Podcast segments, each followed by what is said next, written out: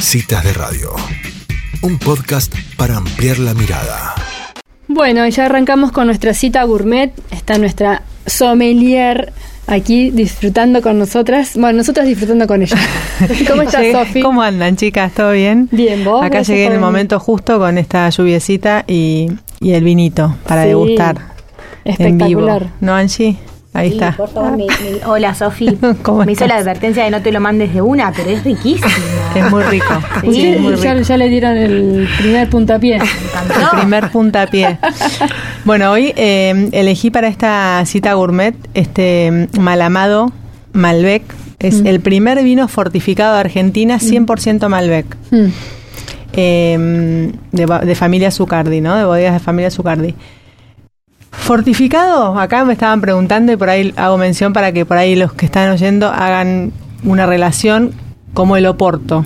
Fortificado es en el momento de la fermentación de la uva, en, la- en cualquier momento se puede poner, antes, durante o después, se le agrega alcohol vínico y eso logra mayor graduación alcohólica, mayor textura, como estábamos hablando recién, Pau, son como más robustos. Exacto. Y eh, cuando se fortifica, eh, después de la fermentación queda un vino seco, muy alcohólico pero seco. Y cuando se fortifica antes, digamos, cuando se le añade este alcohol vínico antes de la fermentación o al principio, queda un azúcar residual Sí. que en este caso tiene 125, 130 gramos por, eh, por litro. Para que se den una idea, un vino blanco dulce que por ahí estén más acostumbrados a tomar, ya tiene, puede tener 25 gramos para arriba, un poco. Este tiene 125. Sí, tiene- Entonces resulta un vino dulce, ¿no? Un Dulce. vino licoroso. Especial Claro. para el día de hoy, quiero decir, porque se puso fresco, lluviecita, es como que esto eh, es, no sé si lo probaron, Todavía no. ¿no? Las chicas sí. ¿No te dejan? Dale, decí la verdad. ¿Lo probaste, Eli? Buenísimo. Sí, bueno, esto es 100% Malbec de las uvas de Valle de Uco de Mendoza. Eh, se cosecha generalmente los primeros días de abril. Eh, bueno, se hace esta, esta fortificación, ¿no? Este agregado durante la fermentación.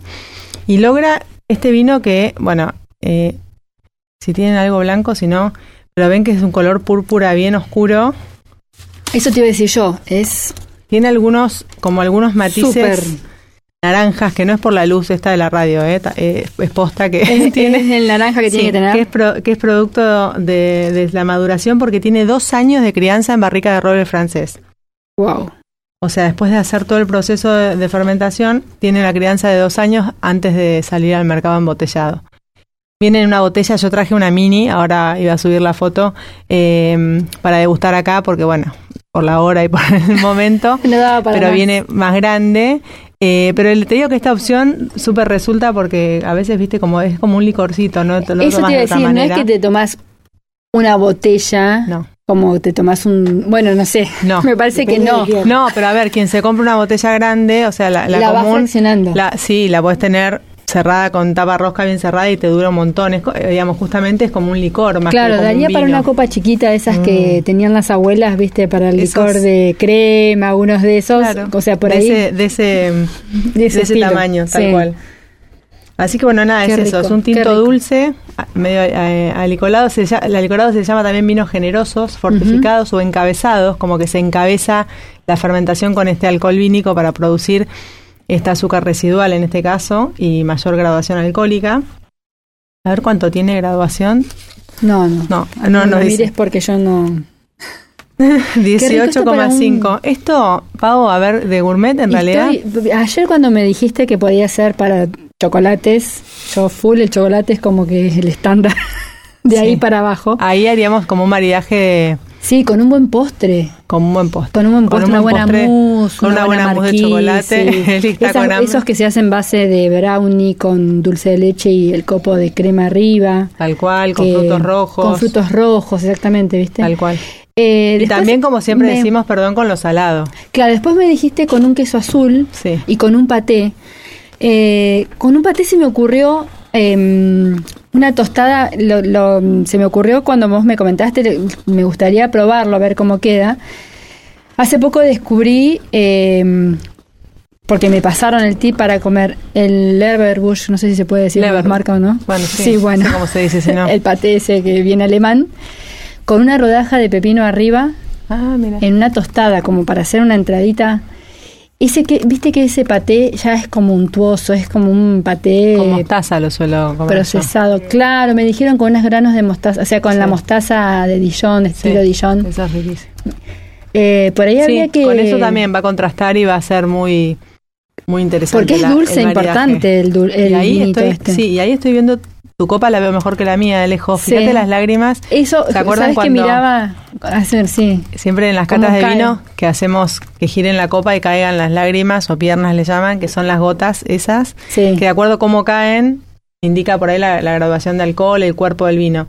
Estas caen como lento, es como... Es como Nah, denso. Exacto, es denso. Es denso, es, Es denso, digamos. Pero sería lo contrario un vino ligero, como que hablamos a veces un vino joven. Bueno, esto sería como, bueno, justamente también por la graduación de alcohol y el azúcar. Claro, por eso a mí se me, se me da más como para el postre, como para el final. Sí. Pero viste que los quesos también se usan después de, Después de- como sí. para entre medio del postre. Sí, yo que soy fan de estos eh, maridajes por contraste, Sí. eh, con queso azul lo he probado y, Y espectacular. Con paté también, con leverbush no, pero por ahí es Claro, una buena bueno, se opción. me ocurrió a mí porque es de las familias de los Tal paté, cual. ¿no? Tal cual. No soy de hacer paté, pero por ahí hasta la persona que se anima, que si hay gente que se anima a hacerlo, eh, estaría bueno como para también buscarle ese, ese gusto que puedes decir, bueno, iría mejor con esto, le pones una aceituna negra o no, o le pones un, no sé, Sí. podrías como hasta en el momento pensarlo. Sí, se puede jugar. Sí. Lo cierto es que también que aparte para el postre o como aperitivo, pero se sirve poco, porque, digamos... sí, sí. Sí, Angie. Sí, me No imagino. sé si, a ver qué sienten cuando lo, porque acá se sienten. Se siente. El A ver, está, tiene la más- temperatura para tomar este vino es de 7, 9 grados. Yo lo tenía en la heladera, lo saqué hace un rato y por ahí un poquito más frío podría haber estado ahora para degustarlo. Pero siento- los aromas se sienten mucho mejor así. Sí. En boca yo siento muy, eh, como muy almíbar de, de bañar torta. Chicas, es como que se me viene mucho eso, debe ser que por ahí, como decís vos, como son esos vinos generosos que se usan como el Oporto. Por ahí en mi cabeza está mucho eso de que Almíbar, membrillo, como que tiene... sí, membrillo, ese dulce extremo de no, no tan ácido por ahí. Tal no, cual. no hay, No, no, no hay no, ácidos. no, no. Es bien, es tan O sea, tiene la acidez justa, pero y es como no que tiene... tiene hasta peso en la boca. Sí, Eso sí, me gusta. es- Es... como que queda envolviéndote la boca. eh, es un, un vino Sí, es genial, chicos, lo tienen que muy probar. rico. Cuando dijiste la verdad y cuando dijiste que traías para probar, yo dije. Buenísimo. Bien. Sí, Ahora es traje... verdad que, por ejemplo, eh, digamos, claro, es para un momento, una picadita o algo, bueno, no, no te lo tomás con un asado. No, no, No. no, no, no, no, no, tal O cual. sea, para con la comida no. No. No. No, y lo mismo que si vos, por ejemplo, eh, a veces cuando se dice aperitivo, si hay como una distancia con la comida, porque si vos tomás esto y al Ah. rato que es tomar con un asado un vino joven o un vino que tiene un paso por madera Lo perdiste. X, seguramente lo pierdas al, a los aromas y a todo lo que tiene ese vino para dar. Claro, porque, Porque te este- toma mucho este. Y claro, tiene como su presencia, ¿no? Sí, Yo lo dejaría sí. más para el final, tal cual. Estoy buscando hay algo que me resuena cuando lo pruebo. Yo sigo probando. no sé. En, nariz, si pueden, pueden encontrar que tiene frutos secos, si podés ver, ver no, oler. no, no te ¿No lo sentís? No. Tiene ciruela madura. Como siempre, bueno, uno cuando piensa en el aroma, pensar, ¿no? Si vamos a agarrar el grupo de las frutas, a ver qué fruta y si es fresca o cocida o pasada o Sí, mermelada. la compota ¿no? de Como ciruela. que no es lo mismo el olor a una ciruela fresca que una Te decir mermelada. una compota de ciruela o una mermelada. Ahí sí, ¿viste? Sí, Exacto. sí, sí, cuando Se dije ciruela me vino en el retrogusto está. Tal cual, Sí, tal cual. sí, sí, muy, muy interesante. Sí, muy rico. También viene esta misma versión de Malamado, este es 100% Malbec, y viene otro blanco, que es 100% Bionier, Ujú. que es la cepa que por ahí vos me preguntabas el otro día, eh, con B corta, Biognier se escribe. Es una cepa que, mm, de las variedades no tradicionales, digamos, de Argentina, Mm. eh, de Francia, la mayoría Claro que tenemos viene de Francia. Es una variedad bastante difícil de cultivar, tiene como es muy propensa a enfermedades, eh, pero da vinos muy interesantes. Generalmente por ahí vinos así como de color amarillo con reflejos, algún reflejo dorado, algo que por ahí hace pensar un vino blanco un poco más complejo. Eh, con aromas a flores blancas, a, a frutas dulces también, Claro. en el caso del malamado Se Bionier. hace con el mismo estilo, o sea, con Se el agregado. igual, solo que vinificado en blanco, exacto. Sofi, ¿y cuál es la zona de Argentina que se puede encontrar esto? No, bueno, esta es una bodega mendocina. Claro. Pero Eh, se da, te quiero decir, se, Se da. puede dar porque la base, digamos, va va a depender mucho la calidad, ¿no? De la base de lo que se esté fermentando, Sí, digamos. ah, ok. este caso es 100% Malbec, el otro, la otra opción que tiene Zucardi es 100% Bionier. Y esa Bionier también eh, se adaptó bien a Argentina, Ah, te quiero decir, sí, a la sí. zona de donde son los, Tal cual. los vinos. sí, hay muchos vinos blancos Bionier.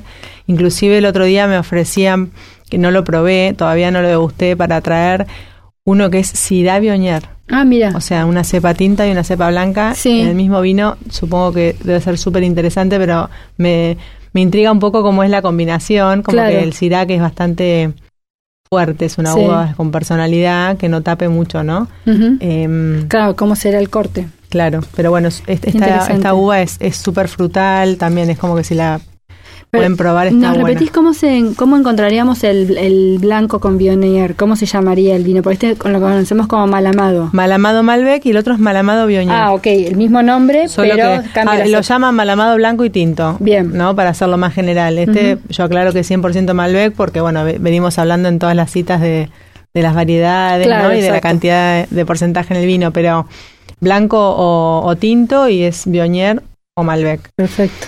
Eh, ahora se está usando mucho, eh, mucho, muchos tragos con vino. Sí. Y en el caso de este malamado se usa hace un montón para coctelería. Eh, tanto el Malbec como el Bionier hacen como eh, un mix súper interesante con, con los tragos. Sí. Eh, acá yo traje uno, va, dos traje como para más o menos por arriba, pero para que si alguno se anima a hacer, está buenísimo. El Malamado Antonic, que es súper fresco, ideal para cualquier momento del día. Esto como que ahora viene la época donde por ahí estás en la pileta enseñándole matemáticas a Angie a tu hijo y te puedes armar un trago para pasarla mejor. Pero bueno, eh, media medida de Malamado Malbec, media medida de gin, Sí. dos rodajas de pomelo. También está la versión con naranja, ¿no? Pavo se, Claro. ya Sí, se le estoy- iluminó. estoy pensando. cítrico. Claro, Claro. el pomelo, Eh, agua tónica para completar y hielo. Buenísimo. Súper fresco. Después hay otro que se llama El Malo. Hay un montón igual. Yo traje estos dos porque son los que por ahí más he hecho.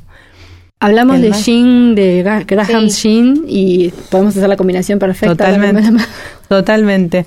Este El Malo que es un poco más intenso. Ideal dice para después de comer. Así que ahí Mm. ya eh, no, está, no es para todo el día. No. Media medida de Malamado Malbec. Sí. dos tercios de gin, un sexto, o sea, un, un chorrito de jugo de pomelo, otro chorrito de jugo de limón, una cucharada de azúcar, o sea Wow. que a esto, Ya imagínate que ya... eh, y bueno, hice un twist de naranja, una corteza naranja para decorar y hielo. Pero ¿y con qué lo Eh, completas? Batidos. Dice Sí. Ah, por eso sí, dice el malo, por eso es intenso. ¡Wow!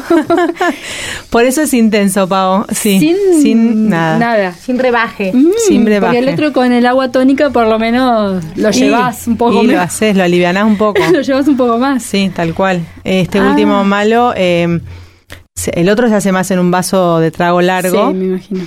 y este el malo no, más en un vaso tipo whisky, así Claro, como una cosa, tomar. ¿no? De boca ancha.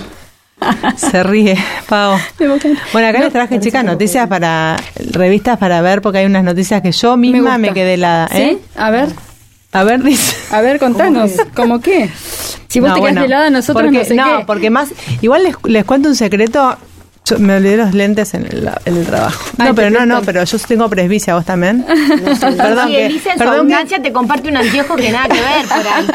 la gra- yo Señora es la del mío. Señora del que nos pero está escuchando del otro lado, esto no se hace. No, tal cual. Es la primera vez que uso lentes, entonces no estoy acostumbrada. Yo Claro. leo un montón y ahora estoy como.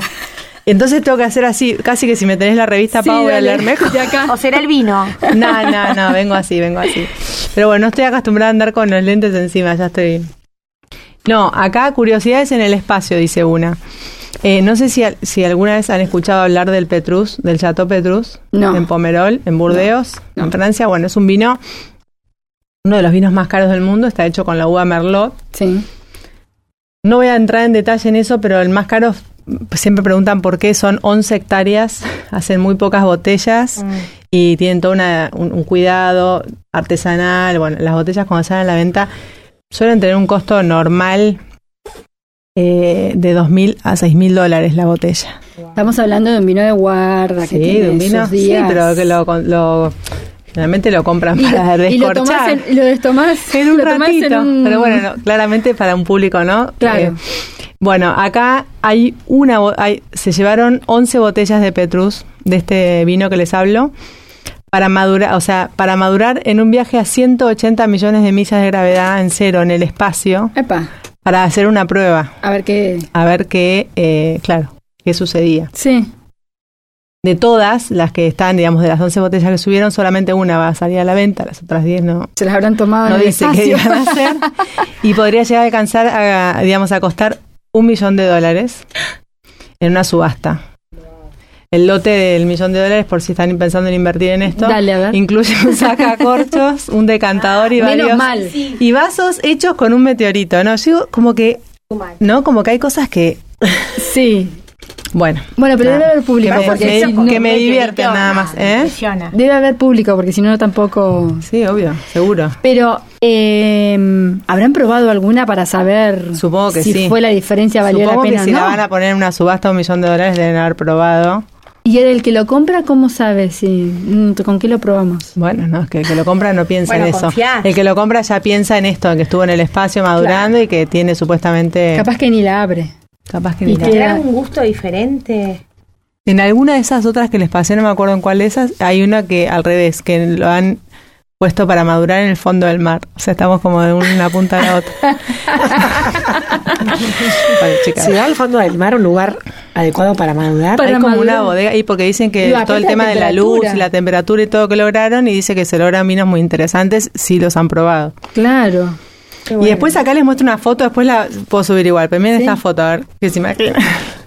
Se ve una ¿Qué está, mujer bañándose en con un vino? sombrero con una copa de vino en la mano y como en una pileta así que no sé. Una ¿viste? pileta roja, será. Sí, es en un spa en Japón ¿Vino tinto?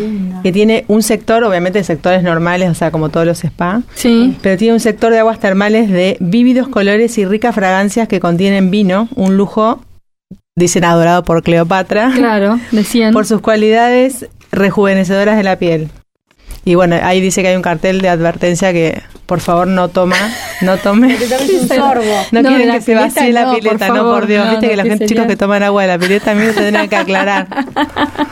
Bueno, pero debe haber algo, sería claro. Claro. Sí, sí, Tal cual. Acá lo estoy viendo. ¿Lo estás Bueno, viendo? Sí. ¿Lo googleaste, Angie? Parece que en Japón, eh, es, es- no sé si será lo mismo o no, Sí, ese debe ser. porque dice en Japón te puedes bañar en una piscina de vino. Ah, claro. Ah, ¿viste? Sí. Tal cual. De vino Depende el medio que lo levante, será. Qué divertido, bueno. Ah, sí, un día Ese, de por ahí ese es más fácil de llegar que el del espacio. Y ahí uno, en uno pasaste el último, si querés que lo miro, acá hay una bodega, hay unas bodegas en Italia que de otras pandemias anteriores, Sí. esa, Sí. fíjate que al costado ahí dice, tenían, habían hecho como en la misma bodega, en los mismos castillos, habían hecho como una unas ventanas a la altura de la gente, de la, de la mano, para que la gente no tenga contacto. O sea, Ah, ¿entendés? Lejos de los barbijos y todo.